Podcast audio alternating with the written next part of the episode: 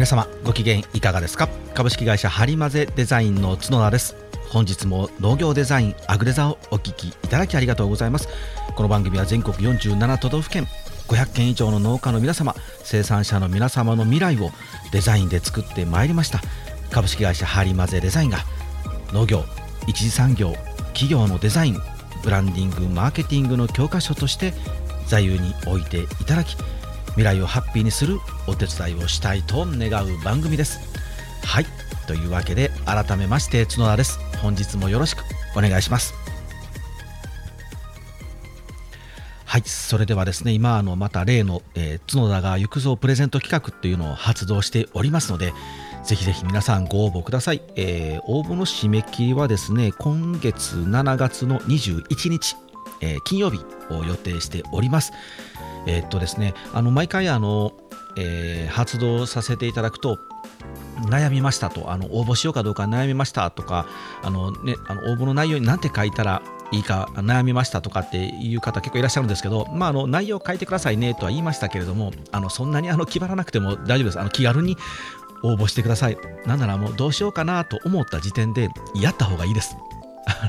やらないよりも絶対やった方がいいです。で、もうこれも何度もあの皆さんにお伝えしてるんですけど、あの僕は大したことない人間なので、なんならあのね、和歌山という地方の、地方中の地方のあの小さなデザイン会社をやってる、あのよくわからんデザイナーと思ってもらったら大丈夫ですので、あのそんな気を使わなくて大丈夫です。あのね、なんて伝えたらとかねこ、こんなことで読んだら悪いかなとかと思われる方いらっしゃるんですけど、全然あの僕が勝手に行きますっつって勝手に発動してるものなので、あの遠慮なくご応募いただけて、あの読んでもらえたらと思っておりますので、ぜひあの皆さんご応募ください。もうあのすでにね、えっ、ー、と、1、2、3、4人の方からもエントリーしていただいてます。でその中ではあの前回はあの、ね、何を書いたらいいかなと思っているうちに応募期間終わってしまったって書いていただいている方もいらっしゃいましたので、まずはあのとりあえずあの応募してみてください。で、あの、内容書いてくださいねとも書きましたけど、まだあの、どういうことを相談しようと思ってるかまとめ中ですとかででも大丈夫です。それもあのね、相談内容になりますので、あ、じゃあ今この方は、今どうしたらいいのかっていうことを、ね、あのゼロベースで今悩んでる方なんだなって分かればまた僕もそういう形であのご相談に乗ることができますので本当に遠慮なく大丈夫ですあの僕を信じて これを言うとまたね、あの、なんか気使うなってなると思うんですけど、あの、本当大したことない。これなんか大したことないって言えば言うほどなんか僕が持ち上がるみたいなんで、それもどうしたらいいんだろうと思うんですけど、あの、本当に、本当大したことないですよ。皆さんね、あの、このプレゼント企画で僕とあの、ね、会った方は全員皆さん、なんや、この程度かと思ってると思うんで、あの本当皆さん大丈夫ですので、で、宛先はですね、あの、infoinfo.harimaze.com のメールでも結構ですし、えー、Twitter、Instagram、Facebook を角田誠で検索していただけましたら、あのこの番組のあのアートワークに僕自分の顔を載せてますけど、あの写真そのままプロフィールに使ってますので、あの写真もね、もうだいぶ前なんでね、僕あんな感じじゃないんですよ。あの今の現状の僕の顔はあの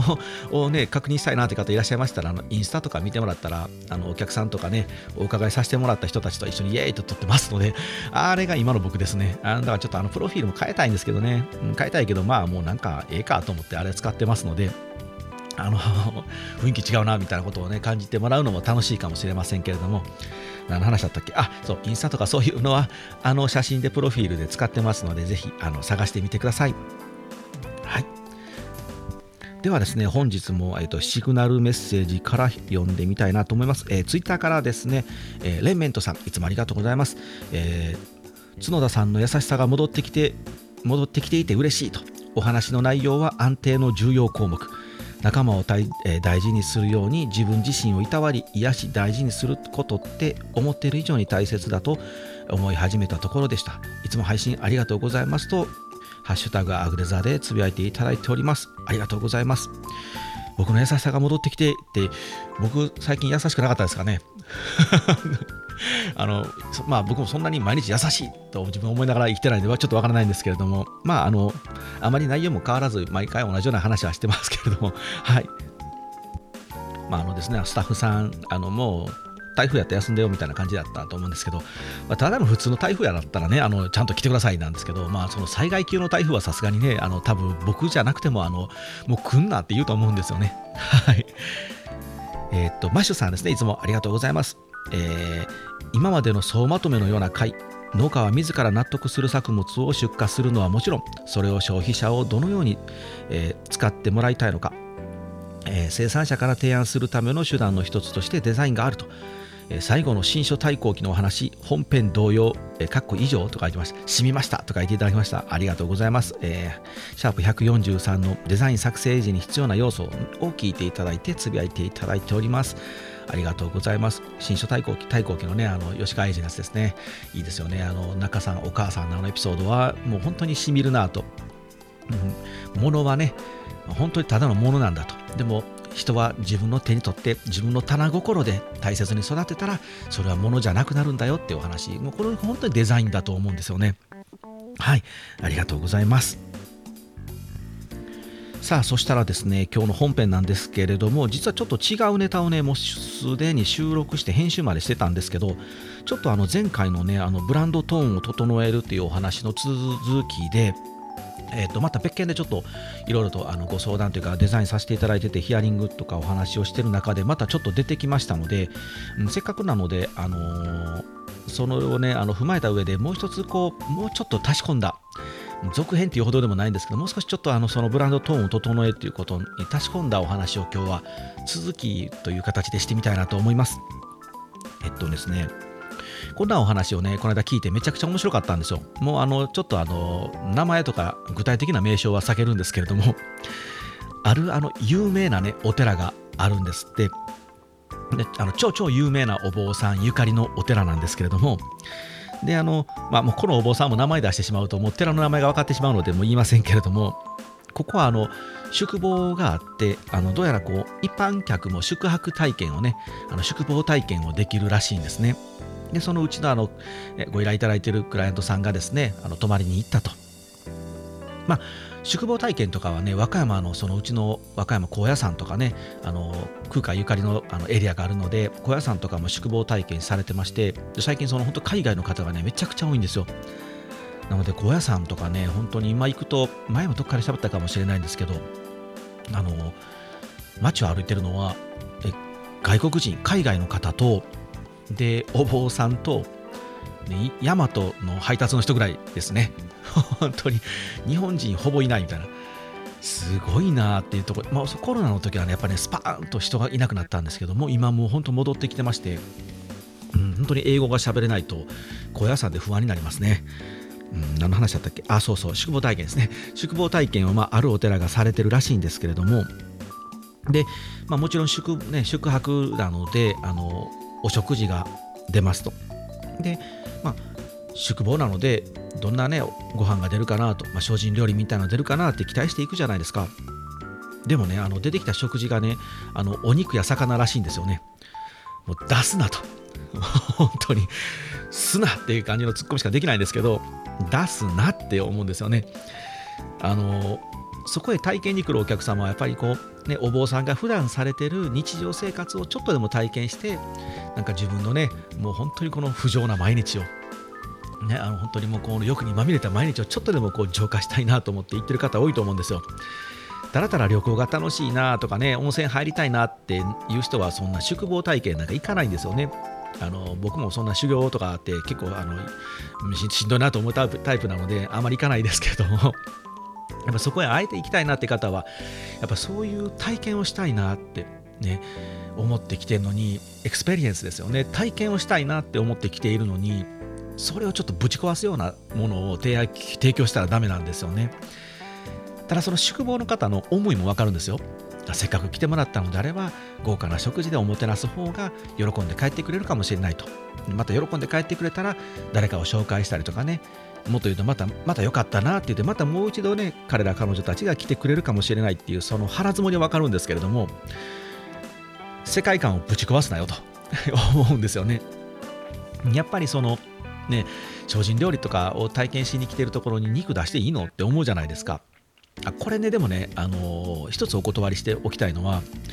宗派によって違うはずなんですあれって。僕もあんま詳しくないのであれですけどあの僕みたいな歴史オタクとか民族とか風習とかそういうものも僕ちょっと好きなんですけどなので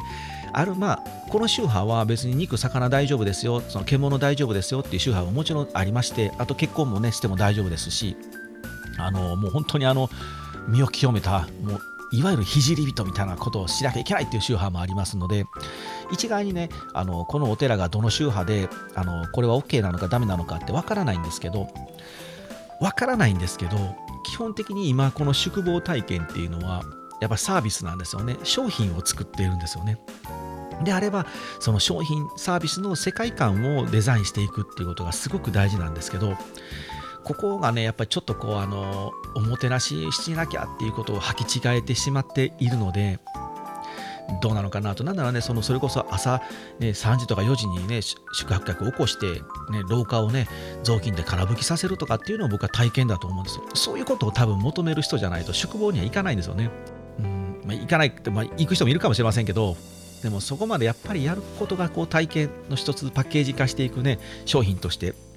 サービスとしていっての世界観だなと思ったんですよね。うん、まあまあね、あのー、本当難しいところだと思うんですよ。こんなこんな自分たちがいつも食べてるのを出して大丈夫かなとかって思われるかもしれないんですけど自分がね逆の立場に立って自分がそういう体験をわざわざしたいって思っていく場合って本当にこの肉魚がドーンと出てきて地元のなんとか牛ですみたいなね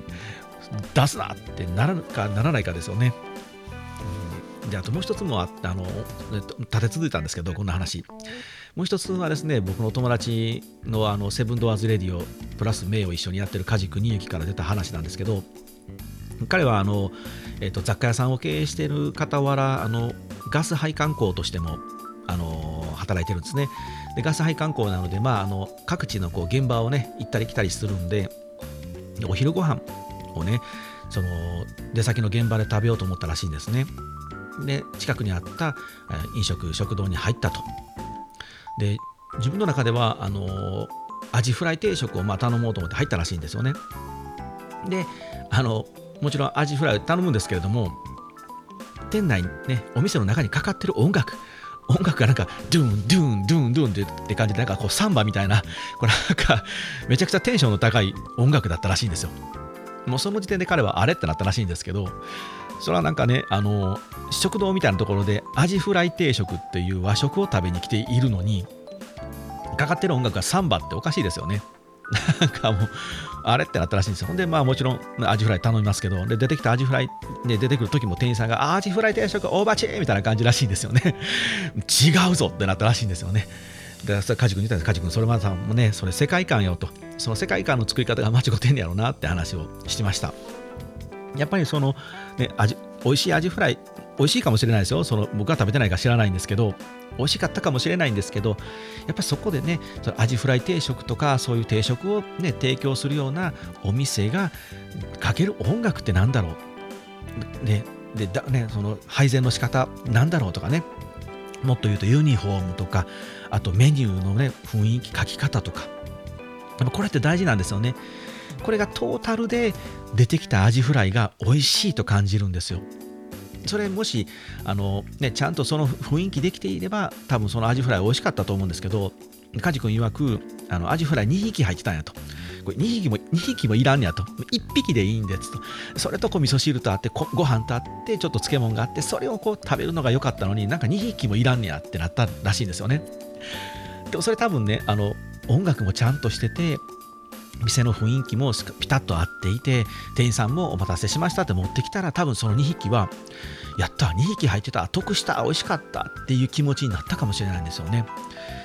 失敗してるんですよねそのお店も。やっぱこの世界観の作りで失敗してるのがちょっと本当もったいないなと思いました。なので皆さんこの世界観っていうことを今日はちょっとねあのあそういうものを作らなきゃいけないんだなっていうふうにして今日は感じていただけたらなと思ってるんですけれどもこれすごく本当デザインの中でもすごく僕らは僕たちも大事にしているんですけれども例えば弊社で以前させていただいたお茶屋さんところのパッケージデザインなんですけどやっぱりあの僕たちが投入するものっていうのはあの今まで使っていたものの中からはちょっとこう違うもの異質のデザインになってしまうんですよね。それはなぜかというと、まあ、あの大正時代ですとかねそういう時から使ってますっていう中にポーンと新しいものを放り込むので本来はねできればやっぱお店ごと全部商品を丸々とやり替えるっていうのが一番いいんですよ。でもなかなかねそれがちょっとあの予算的にもそうですし今までこう購入していただいたお客様のねあのもう頭の中に存在するものを変えにくいっていうのもありますのでそういうね判断をした上でじゃあ今使っているものは今使いながらまた新しいものをそこに追加していってトーンを整えていきましょうみたいな判断をするんですけれどもこれなかなかあのそういうこうオールドブランドを上手に使いながら新しいものを追加して全体のトーンを整えるっていうのは結構腕のいることなんですよ。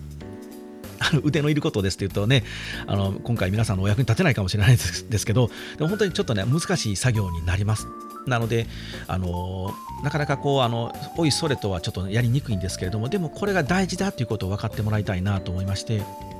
で僕たちお茶屋さんのやつするときにやっぱりその共通でねあのまああの一つね昔から使ってるやつはもう筆文字です。で今回投入するのはちょっと新しいものなので少しカラフルになります。でこっちで使ってるものはこう季節ものなので単発ですとかね。そういうこうあのシーンっていうか商品ごとに違うものを整えるっていう技が一発あるんですけれどもこれを皆さん今日お伝えしておきたいなと思うんですけどこれは共通で全カテゴリーにまたがって使用できるものを作るんですね。これが屋号門とかであったりロゴマークですね。これ一つ決めておくとでロゴを決めるときに自分たちのコンセプトとか私たちとはっていうものがちゃんと決定しますので使っていきやすいんですねじゃあどの商品にも必ず共通でロゴが入ってるとそうするとあのパッケージがその商品ごとにあの作ったもの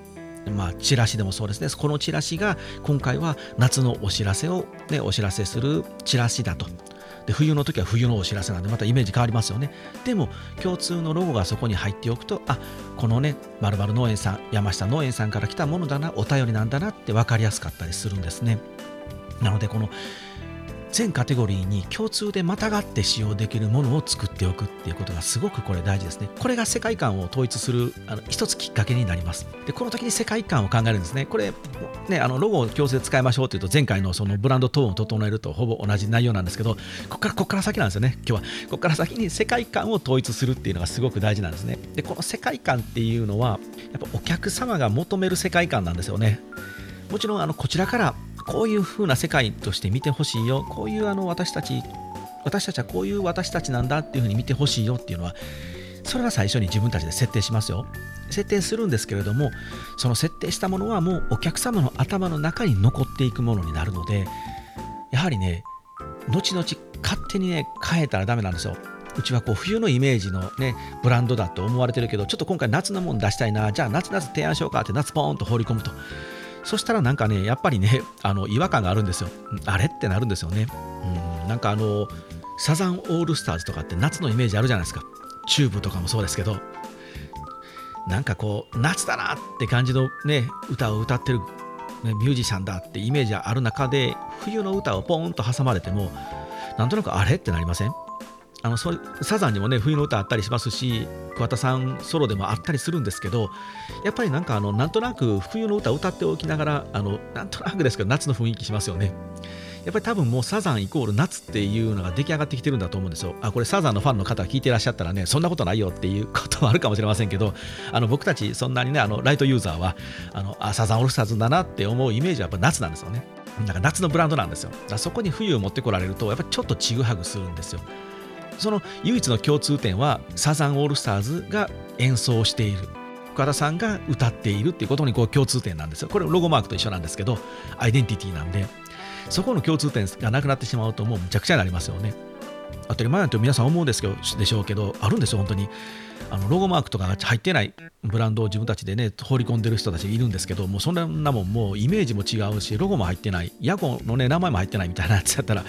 もう何のこっちゃわからんでしょ結構だからそれ往々にしてねあるんですけどでもサザンオールスターズに置き換えていただくとすごく分かりやすいんですよね。そういう世界観をねあの作っていくってすごく大事なので冒頭でご紹介したその宿坊もそうですしえ梶君がアジフライを食べたあの、ね、定食屋さんもそうなんですけれどもやっぱりこう自分たちが定食屋さんだと思って行くイメージにそぐわない店内の音楽はかけない方がいいですし宿坊体験に行っているのに肉や魚は出さない方がいいと思うんですよね。もっと言うとなんか宿坊体験で、ね、晩ご飯を食べるのであればあのだらだらとあぐらをかんで食べさすのとかね椅子に座って食べさせるのではなくてきちんと正座をしてこのご飯を食べるのもこれ修行なんですよと。私たち僧侶は毎日これをしています。あなたたちあなたたちはお客様ですけれどもわざわざ宿坊体験に、ね、いらっしゃった来られてるのであればこれをきちんと体験して帰ってくださいねっていうので僕はいいと思うんですよ。なんかあのお酒は出すね、ね、みんなでどんちゃん騒ぎもさせるとかって言うとちょっと宿坊体験じゃないんですよね。きちんと正座しなさい。ぐらいの勢いでご飯食べなさいとかね。あとこのご飯を食べる順番はこうやってこうねあのゆっくり一つ一つ一口一口に回していくこともこれも、ね、食物に対する感謝の心を持ちながら噛みしめていく修行なんですよみたいなこともね体験させてもらえたらああ宿坊体験行ってよかったな。なんかねもう生まれ変わったなとか今日からまた仕事頑張ろうって言って皆さん帰っていくと思うんですけれどもまあ、僕はそんな窮屈なご飯食べるの嫌なんで行かないんですけど、しつこいですけど、僕は窮屈な嫌なんで行かないんですけどね、あの出張とか行ったらもう一人でね、あのホテルでもあのホテルに入った瞬間にもうあのもう全部服脱ぎ捨ててですね、すぐシャワー浴びて、で軽くあの腹筋と筋トレしてからあのビールを飲みながらパン1であのポッドキャスト編集するみたいなね としますからね。あのだいぶ僕ややばいやつでしょ？あのだからそんな皆さん本当にあの僕のこと気張ってあの見ていただけて大丈夫ですよ。だらだらした生活を送ってますので。何の話だったかな？あ宿坊体験は僕には合わないって話か？違う違う。あ違いますね。宿坊体験っていうのは宿坊体験を求めてに来ているのでその世界観を大事にしてもらいたいということですね。まあそのあのじゃああのその農業分野ですね。農家の皆さん、ね、生産法人の皆さんにはどう当てはまるかっていうことも大事なんですけどあのこれもこの間ちょっとね前回少し出ましたけどうん家族でやってますみたいな雰囲気を出したいのであればその家族ってファミリーの感じを出すっていうのも大事なのであのなんかゴリゴリのあのイケイケのねあの服を着てギラギラのあのうちの会長ですみたいなね息子さんがお父さんを紹介するっておかしいですよね。でああ会長ですみたいなね会長？ってな社長会長？社長？あ息子さん社長でお父さん会長？あれなんか家族で和気あいあいとしてますって言ったら息子にお父さんとかじゃないの？みたいになってしまうんですよね。でもこう生産法人ですってなれば家族経営していたとしてもきちんと息子は社長でお父さんは会長ですと。で次男坊は専務ですとかね。お母さんは部長ですとかね。そこちゃんとそういう肩書きあって会社としてやっていかないとダメだと思うんですよね。で普段から人前ではお父さんじゃなくて会長ってちゃんと呼ぶとかね。でうちの息子はねとかね太郎はねとかじゃなくていや社長はねってちゃんと呼ぶってこういうことも世界観の作り込みなので大事なんですけれども和歌山でもねあのまあ、名前は出しませんけど、えーと、みかんジュースを作ってねみかんのジュースを絞って出している大きなメーカーさんが2社あるんですけどその2社は1社はねもともとやっぱりあのまる農園っていまだに名前を名乗っているのであの農園農家さん出身というか発信スタートのでかいでかい会社なんですね。でもう一つはまるまる果樹園って言ってるんですけどこれはあの何人かの生産者が集まってグループを組んでそこからあの大きくなったという会社なんですね。なのでこう少しずつその、えー、スタート地点が違うんですよ。なのでまるまる農園っていう風に名前でやってるこのメーカーさんはいまだにねなんか家族経営感を出してます。なんか家族アットホームですみたいな感じ。なのでパッケージとかもすごくこうなんかファミリー感があるというかであの見せ方とかねその、えー、ショールームみたいなショールームというか、まあ、あの直売所みたいなのも自社の中にあるんですけどそこもねあの、えーと、農家の倉庫を改装しましたみたいな雰囲気そのままなんですよ。で売り込み方もそういう売り込み方ですし、えー、配るチラシとかねあの頒布会用のその機関誌みたいな、えー、年4回出してるんですけどそういうものもそういう雰囲気をまとったものにきちんとなってるんですよね。社員数もめちゃくちゃいてでかい会社なんですよ。だから、だからもう会社なんですけど、でも、いや、じゃあ、あの、まる農園なんですっていうのをこうちゃんと大事にしてますね。で、もう一つ、まる果樹園さんっていうのは、ここはやっぱりあの何人かの生産者が集まって生産法人になったところなんで、もう最初からね、やっぱちょっとこうグループというか会社感が出てるので、今、もうここもかなり大きいですけど、すごいでかいでかい会社なんですけど、あの自社にあるショールーム、直売所は本当になんかね、きちんとしたお店、ショップですって感じの綺麗なあのデザインのショップになってます。で、えー、っと商品ですねパッケージとかももう本当にねあの僕ボキャブラリーがないのでダサいですけどあ一言で言うとシュッとしてる感じですね。もうシュッとしたデザインですね。わかりやすいです皆さん。シュッとしたデザイン。あのここのクオリティがどうのこうのってね難しいこと言われてもわからないのでもうシュッとしたデザインでいいんですよ。シュッとしたデザインなんですね。でやっぱ売り先とかもあの東京のちょっとハイソなところを当てていっていると。もうきちんとしたセレクトショップに置くのようちはみたいな感じの方向性。お互いねあの本当近いんですよ。もう歩いてほんの数分ぐらいのところにババーンとでかい会社が2社あるのでお互いそのね多分自分たちのね世界観をきちんと理解してるんですよ。ああちらはあそういう路線で行くのね。じゃあうちはもうちょっとね農家感を残したまま行こうと。あなるほど。向こうは農家感を残してるんだな。じゃあうちはもうきちんとメーカー感を出していこうっていうことでお互い積み分けできてるのでバッティングしないんですよね。まあ、たまにあのバッティングしてる売り場もよくありますけどね。あ、2つ置いてあるな、2社のやつ置いてあるなってのはしょっちゅう見ますけど、見ますけど、ね、選ぶお客さんからすると世界観をバッティングしてないので選びやすいんですよ。あ農家感がある方こっちの方がなんとなくこうちょっとオーガニックな感じがあるな買ってみようって買う方もいるかもしれませんしあ何この洗練されたやつめっちゃこうええやんかちょっと高いけどこっち買おうってなるかもしれないのでこの本当こう世界観をね作るって大事なんですよだからこの2社はね本当にその使ってるツールの世界観は全部トーンが整ってます。で約束事もきちんとできてるのでその世界観をぶち壊すような音楽を店内に流したりもしませんしなのでこの世界観を作ればそれを裏切らない裏切らないようにするにはどうしたらいいか。俺が好きやからサンバをかけるとかもう絶対そんなやめてほしいんですよね。それはもうなんかねもうあのエアポッツで自分だけで聞いとけよっていう話になるので店内にかけたらダメなんですよね。ね、あのもうちょっと満足してもらうために肉や魚を出そうってやっちゃだめなんですよね。特にねあのよく目につく世界観があのバラバラだなと思うのは農業分野も特に多いんですけれどもあの和菓子とかもね和菓子屋さんも多いですねあの、まあ、今回はこの箱はあっちのデザイン会社さんこれはこっちの箱屋さんが提案してきたものあこれはあれでであの最初にこのうちのあのねうちのあのバーンと看板に書いてるうちの屋号みたいなのはこれはなんかちょっと有名なあの書道家さんに書いてもらいましたみたいなね案件が多いのでこれはやっぱばらつくんですよね。で場当たり的にやっぱり作ってしまいがちなんですよ。なのでどうしてもこうまとまらないんですけどやっぱりあのまとまってる和菓子屋さんは有名ですよね。有名店ですねって言ったら、まあ、有名店だからこそまとめてるのか、まとめたから有名店になったかっていう、そのね、どっちが卵かどっちが鶏かはちょっとわからないんですけれども、っぱりそのね虎屋さんとかあとクラブハリエのね本体である種屋さんとかねもう種屋さんとかなんか市が行くたんびに僕寄りますけど、まあ、トーンが整ってますよね。パッケージ一つあとお店一つ、ね、毎回配っているであのフライヤーみたいなものもあそこなんかあの画集みたいなのを出してますからね毎回ね。本みたいなの出してるんですけどそういうものの、ね、写真の撮り方言葉の選び方フォントの選び方文章のデスマス調どうしてるかとかねそこまで細かいところまでトーンが整ってる。だからこそあ種あってこれだねっていうこうね行くたんびにあの同じものを提供してもらえるって安心感がお客様に生まれるのでやっぱりリピーターもつきますし固定客ファンもつくんですけれども世界観これすごく大事だと思いましたので前回の続きですねブランドトーンを整えるの続きとしてもう一日今日は配信をしてみました。はいでは本編これでおしまいにします。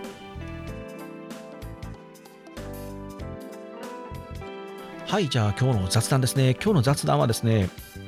うん、若干なんかあの僕の個人的な自慢になるのであのもう聞きたくない方は飛ばしていただけたらと思うんですけどあの先日お客さんからですねあのこんなことを言われたんですよ。あの角田さんって運がいいですかって言われたんですよ。なんだろうこのあの一休さんみたいな全問答みたいなと思ったんですけど、まあ、うん、どうでしょうねって言って、まあ、運は僕はね、運がいいと、運が自分は運がいいんだなと思い思いながらというか、思い込むようにして生きてます。あの、運が悪いなと思えば多分加工するしかないんですけど、いや、俺、運良かったなとか、大きな失敗があっても、あ、これは運が良かったなと、この程度で済んだし、この程度で済んだ上に、失敗したっていう学びにもなったからよかったなとかって思うように毎回してるんですけどこれあのほんまに思うようにしよう思うようにしようって思ってるわけじゃなくてあの僕ほんまに思えるんですよねほんまに思わないと多分切り抜けてこれなかった 場面がいっぱいあったからだと思うんですけど、うん、ほんまに思うんであの多分運がいいんだろうなって自分といつも思ってますしでまあ、私生活プライベートもあのやっぱ友達がねやっぱありがたくてあのそれこそ先ほどちょっと出てきましたけどもう一つポッドキャストさせていただいてるセブンドアーズレディオプラスメイっていうのやってるんですけどそれ2人友達と僕と3人でやってるんですね。で雑貨屋さんをやってガス屋さんもやりながらやってるカジックニユキっていう男とでもう一つ榎本義輝って男がいるんですけれども榎野さんは榎野さんでデザイナーなんですよね。で彼は彼でデザインやってますしで彼もあのポッドキャストでデザポっていうデザインがしたい人のためのポッドキャストって言ってこうカエルのアートワークなんですけどそれポッドキャストやってましてであの僕ら毎週ほぼまあまあ毎週、まあ、ちょっと最近はねあの2週間に1回とか3週間に1回とかなんですけど、まあ、できるだけ金曜日集合してそのセブンドアーズレディオプラスメイっていうのを収録してます。でこれいつもあの大変ですねって言われるんですけどまああの僕たち3人にとってはまあ息抜きみたいなもんなんですよね。だからといってあの単なるわちゃわちゃっとあの俺らが楽しいことやったらいいんだってちゃんとあえて言うようにしてるんですけどみんな。あえて言いながらもめちゃくちゃあれちゃんとあの聞いていただく方のために撮ってるんですよ。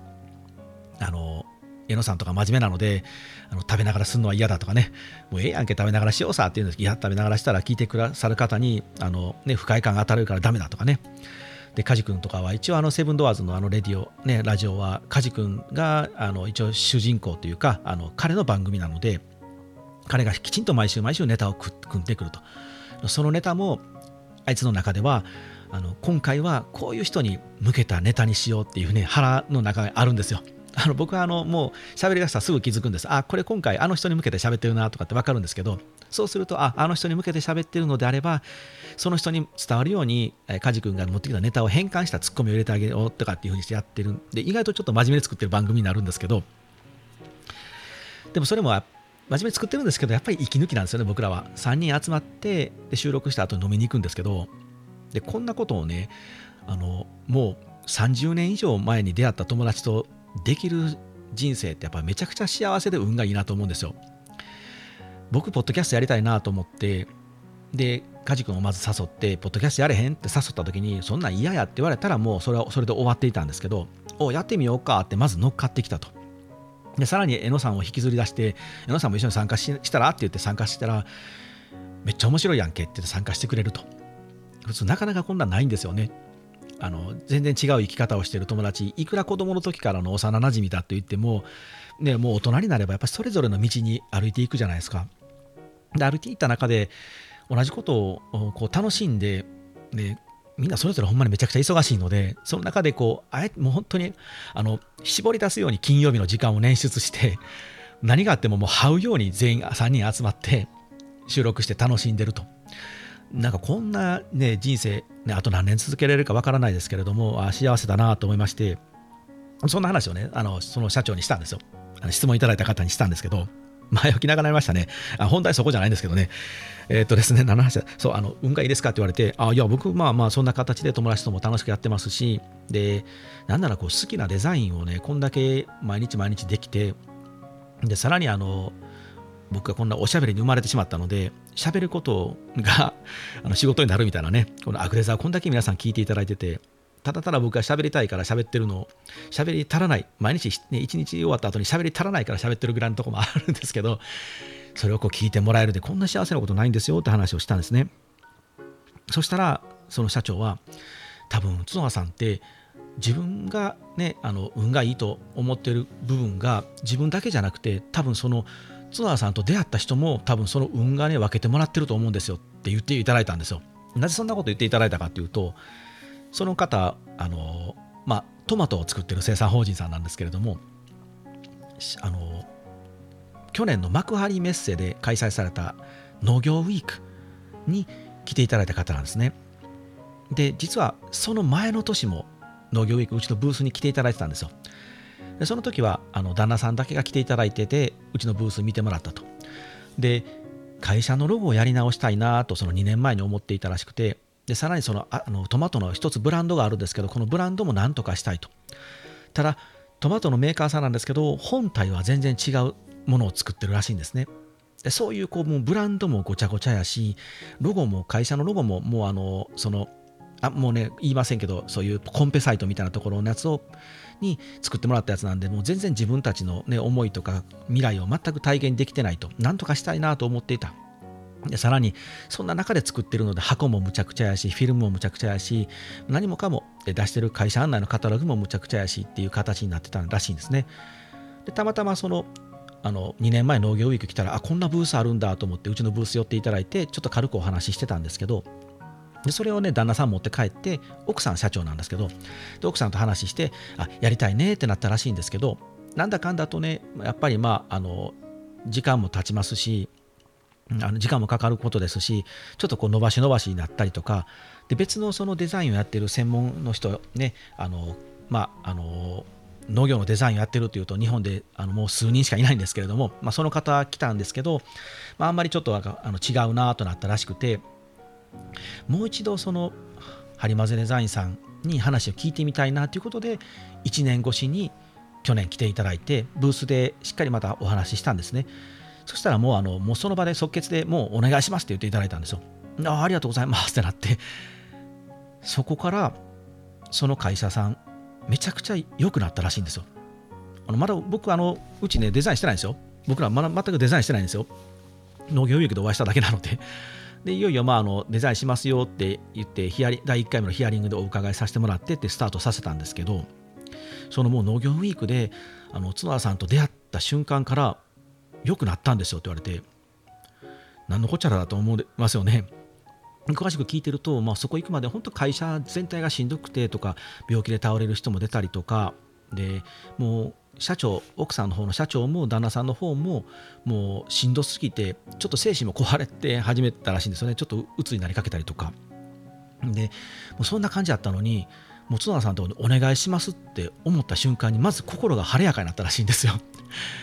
ほんでもうそうなるとねちょっと心が軽くなるとその軽くなった部分って心に隙間っていうかあの、まあ、スペースができますよね。余白ができると。じゃあその余白の分また別のことに取り掛かれるってなってなんかね好循環になったらしくて。なので僕たちロゴを作り作らせてもらいますってヒアリング行く段階からもなんか明るいハッピーになってたんですよ。でようやくね最近ロゴができて納品したのでもうほんと半年くらいかかったんですけどもうこの半年間すごく良くなったらしくて。どんどんどんどんとね大きくなっていってとうとう今加工品とかも出て次のこの、えー、と8月に今度その加工品を引っ提げた展示会にも出展するんですけれどもあのどんどんどんどんと良くなっていってですね。でただそのやっぱりロゴをね提案させてもらった時にその社長と旦那さんとは打ち合わせさせていただいてでいよいよヒアリング聞くんですけどそれだけじゃねやっぱりロゴってできないんですよ。なのでうちがさせていただいてやり方っていうのはまあ、手の内見せるようであれですけれども、あの代表者とか決裁権持ってる方のみのヒアリングではなくあのスタッフの皆さんこれ基本的には全員参加でお願いしてるんですけど、まあ、忙しいの分かってるんですよ。分かってるんですけど基本的にはね全員参加でお願いしてるんですけどアンケートをね取るようにしてます。しかもめちゃくちゃ難しい内容のアンケートなんですよ。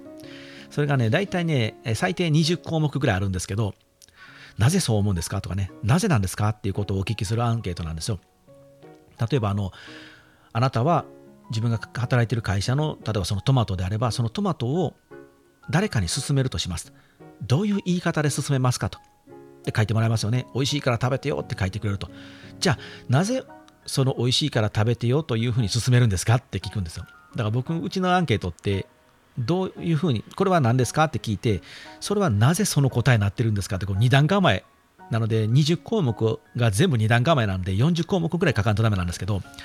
これをね、あのやっていただくようにします。そうすると、あの全員どちらの方向を向いてるのかとか、あこの会社はこういう未来に行きたいんだなとか、こういう未来に行きたいのに、ここでつまずいてるんだなとかっていうのが全部見えてくるんですよね。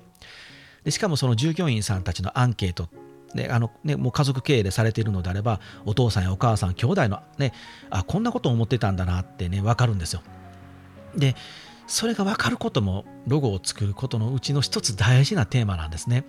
単なるそのねマークを作ってはいどうぞシンボルマークできましたよはいこんなデザインですよ使ってくださいねももちろんいいんですけど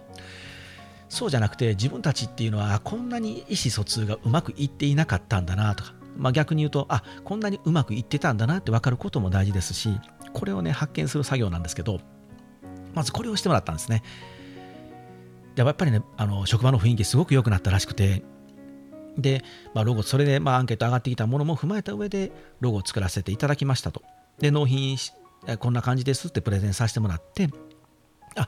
このロゴでいきたいですっていう形で社長と旦那さんと2人はこれで OK いただいたんですけれども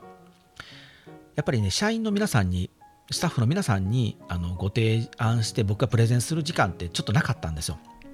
なのであとはまあスタッフの皆さんに見てもらってくださいねと自分が出したアンケートがこんな形で返ってくるっていうのを皆さんに体験してもらってくださいねってとお預けしていたんですけどそうなるとやっぱりちょっとねあの私はこういうのじゃないなと思うんですがちょっとここを直してほしいんですっていうのがポツポツと出てきたんですよね。ででも社長と旦那さんはもうこれでいきたいもうこれでいいですよって言ってくださってるんで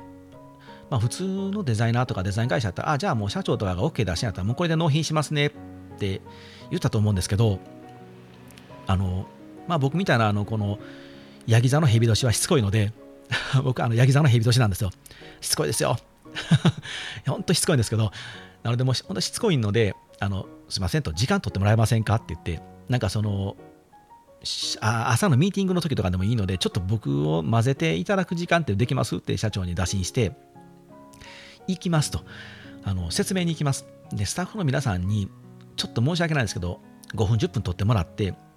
なぜこのロゴになったかっていうことをまず説明させていただきます。で、その上でもう一度、まずは皆さんが疑問に感じてるっていう点をお聞きしたいですと。で、お聞きした上で、私たちが、僕たちがなぜこのロゴを作ったのかっていう経緯をお話しして、もう一度しっかりとお互い話し合うの時間を取ってもらえませんかっていう形にしたんですね。で、あの、ね、社長は快く引き受けていただいて、スタッフの皆さん集めてもらったんですよ。本当にね、あのお忙しい中で全員参加してもらって、あの結局なんか1時間ぐらい喋ってたんですけれども、で僕前に立って、で皆さん、まずはあのこの皆さん、このあのちょっと不満点があるよ不あの不明点があるよって方いらっしゃったらあのここに質問してくださいって言ってしたらね手を挙げてくれるんですよでこういうところもねこの会社はね場の雰囲気をよく作ってると思うんですけど普通なんかもう社長とか専務クラスの人とか重役のクラスの人たちがもうこれでいきますって言ったらスタッフの皆さんはもう立てつかないでしょうなかなか。まあちょっとは私はこう思うんやけどまあまあもう社長いいって言ってるからもうこれでいいかとかって思ってしまうじゃないですか。このね生産法人さん違うんですよ。もう社長とかいる前でなんならみんなが集まってしかも作ったねデザイナーがここに前立ってなんか質問あるかって言われたらはいって手上がるんですよね。もうすごいもうもうそれに僕はちょっと拍手してしまった。あ素晴らしいって言ったんですけどその勇気というかそのそのスタッフさんがねあの込める思いというか会社に対する思いっていうのもすごいなと思ってで私はあのこのロゴはいいと思うんですけどここの部分のこの色が気に入らないんですと。あじゃあなんでその絵がちょっと気に入らないんですか？って聞いたらいやこういうことを考えていたらこっちの色の方がいいかなと思うんですって言うんですよね。で僕もあなるほどと。分かるんですけど実はねって言ってそれはもうね検討済みなんですよっていう話をしてでも僕も資料を用意していきましたので、あなたがそういうふうに思ったことっていうのは、実はこういうふうにして検討した結果、ご提案させていただいたこの色になってるんですって言うとね、納得していただきましたし、そういう形でね、ポツポツと不明点があるよとか、私はちょっとなっていう人のものをあの全部こう納得していただいたら、もう会議は本当に満場一致で、もうこのロゴでいきましょうって決まりました。はい、長い前置きでしたね。前置き長いな、今回の前置きはもう過去、過去一長いんですけど、で、なんで、何の話かというと、皆さんのこう未来を変えたいんですよ。未来を、ね、悪い方向に変えたらダメですけど、ハッピーな未来にもうとにかく引きずっていきたいんですよね。そっちにこうね、行けたっていうことは、特に今回の事例は良かったですね。それを踏まえた上で、その社長は僕に、角田さんと会ったら、あのうちの会社がすごく良くなったので、多分角田さんは運のいい方やと思うと。その角田さんに触れることで私たちもその運を分けてもらえたんでこんなに今私たちはハッピーになり始めてるんですよって言ってもらえたんですよね。まあ、ここ言いたかっただけなんですけれども、まあ、それを聞くとね、なんかあのもしあれだったら僕、自分の銅像を作って、あのビリケンさんみたいに僕の足をなぜて皆さんにもらいますみたいな話をして冗談で笑ってましたけれども、角だけを作ろうかみたいなね。で一番言いたかったのはですね、この後なんですよ。みんなね、その半年み、ね、その方はすごくあの運が良かったらしいんですけど、なんかね、僕この半年めちゃくちゃ運が悪いんですよ。なんか、皆さんに運をばらまきすぎて、僕だけが今運が悪いんかなと思いながら、えー、車が2回、えー、1回ね、あの事故に遭ってぶっ壊れてですね、あの修理出して、予約帰ってきたらですね、またちょっと事故に遭いまして、あの壊れて修理し,、ね、してもらって、またあの僕の車がなくなるみたいなことが立て続けにまず起きましたし、であの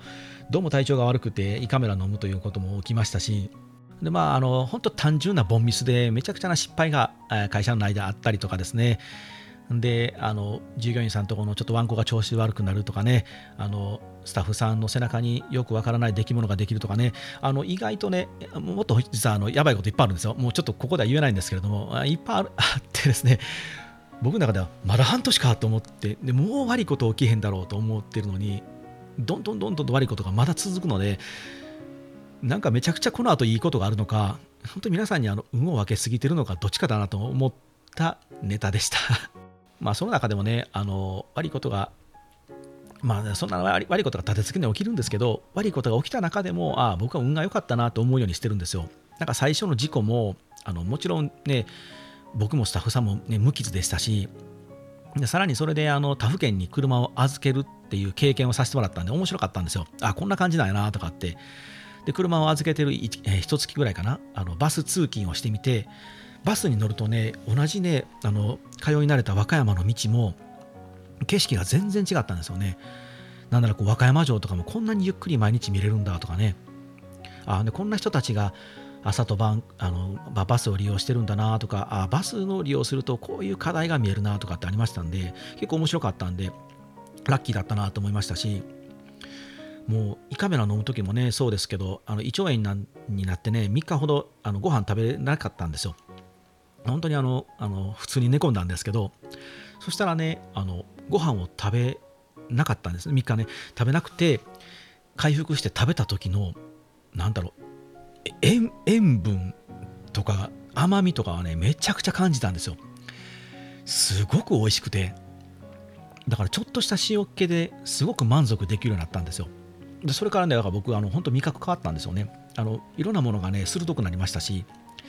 でさらにあのこの3日間で体重がねバーンと落ちたんですよ。4キロほど落ちたんかな。で体がねめっちゃ軽くなってで普段なんかねなんか体がしんどいなと思ったものがなくなったんですよ。あこれめっちゃいいなと思って。だから最近それ僕2月にそれ倒れたんですけど2月からね今今日もう7月ですけどこの前今ところあのまあまああのえっとお昼ご飯ですね。お昼ご飯を食べずに今あ朝も食べ僕朝僕もともと食べてなかったんで朝も食べない昼も食べないっていう生活今続けてるんですよ。あ出張に行ったりねあのお客さんと会ったりとかするときはちゃんと食べますよ。でも普段あの事務所にいたりとか普段はですけど食べないんですよ。そうするとねあの晩ご飯食べてから次の晩ご飯まで、まあ、水とかコーヒーとか飲み物だけなので、まあ、プチ断食みたいになるとこれね体がね気持ちいいんですよ。で体重もねみるみる落ちていきまして今それあの結局胃腸炎になる前から5キロ落ちてそれをキープしてるのでこの間久しぶりにお会いした方に「あれ角田さんほっそりしました」って言われて「いいでしょ」っつって。しかも痩せ細ってるわけじゃなくて健康的に痩せてるのであの別に体力的にも全然落ちないですしあーでも残念ながらねこの腹回りは落ちませんね腹回りのこの浮き輪だけは全然なくならないのでもうこれはちょっとなんとかしたいなと思ってますけどそういうね、なんか悪いことが起きても、あの、あ、これラッキーだなとか、これなんかいいな、学びになったなみたいなことがあると、僕は結構こう、楽しめる、まあ変態なんでしょうね、多分。なんか、打たれても打たれても、あの、へこたれない、多分変態。多分それがね、ヤギ座でね、蛇年やからと思うんですよ。ヤギ、ヤギってね、あのね、こう崖で暮らしてる生き物なので、あの、十二星座の中で一番こう我慢強いらしいんですよ。どこれ、このどんなこう崖っぷちでも暮らせるらしいんですけど、で、しかも蛇年なんで、蛇ってしつこいでしょ？もうしがみついたら離れないんですけど、だ僕はあの、いまだにそんなこと言ってんの？とかってうちのおかんにもたまに言われますけど、まあ、ねちねちねちねちと一つのことをこうコツコツコツコツとできるタイプなんですけれども、はい、あの今日の雑談はですね、本当雑談で何の話をしたか覚えてませんですけど、えー、あ、そう、運がいいですね。あの角田さんって運がいいんですか？って言われたのが、ちょっとほんま衝撃的で、あのまあ、運がいい方だと思ってましたけど人に運をばらまけるような人間に僕はもう今なっていたのであればもう本当皆さんあの遠慮なく僕に手を合わせて拝んでいただけたらと思います。何を言ってんのって感じですね。はい。じゃあ皆さんあの手を合わさなくて結構ですのでまた次回も聞いていただけたらと思います。はい。じゃあ次回またお会いしましょう。はい。さようなら。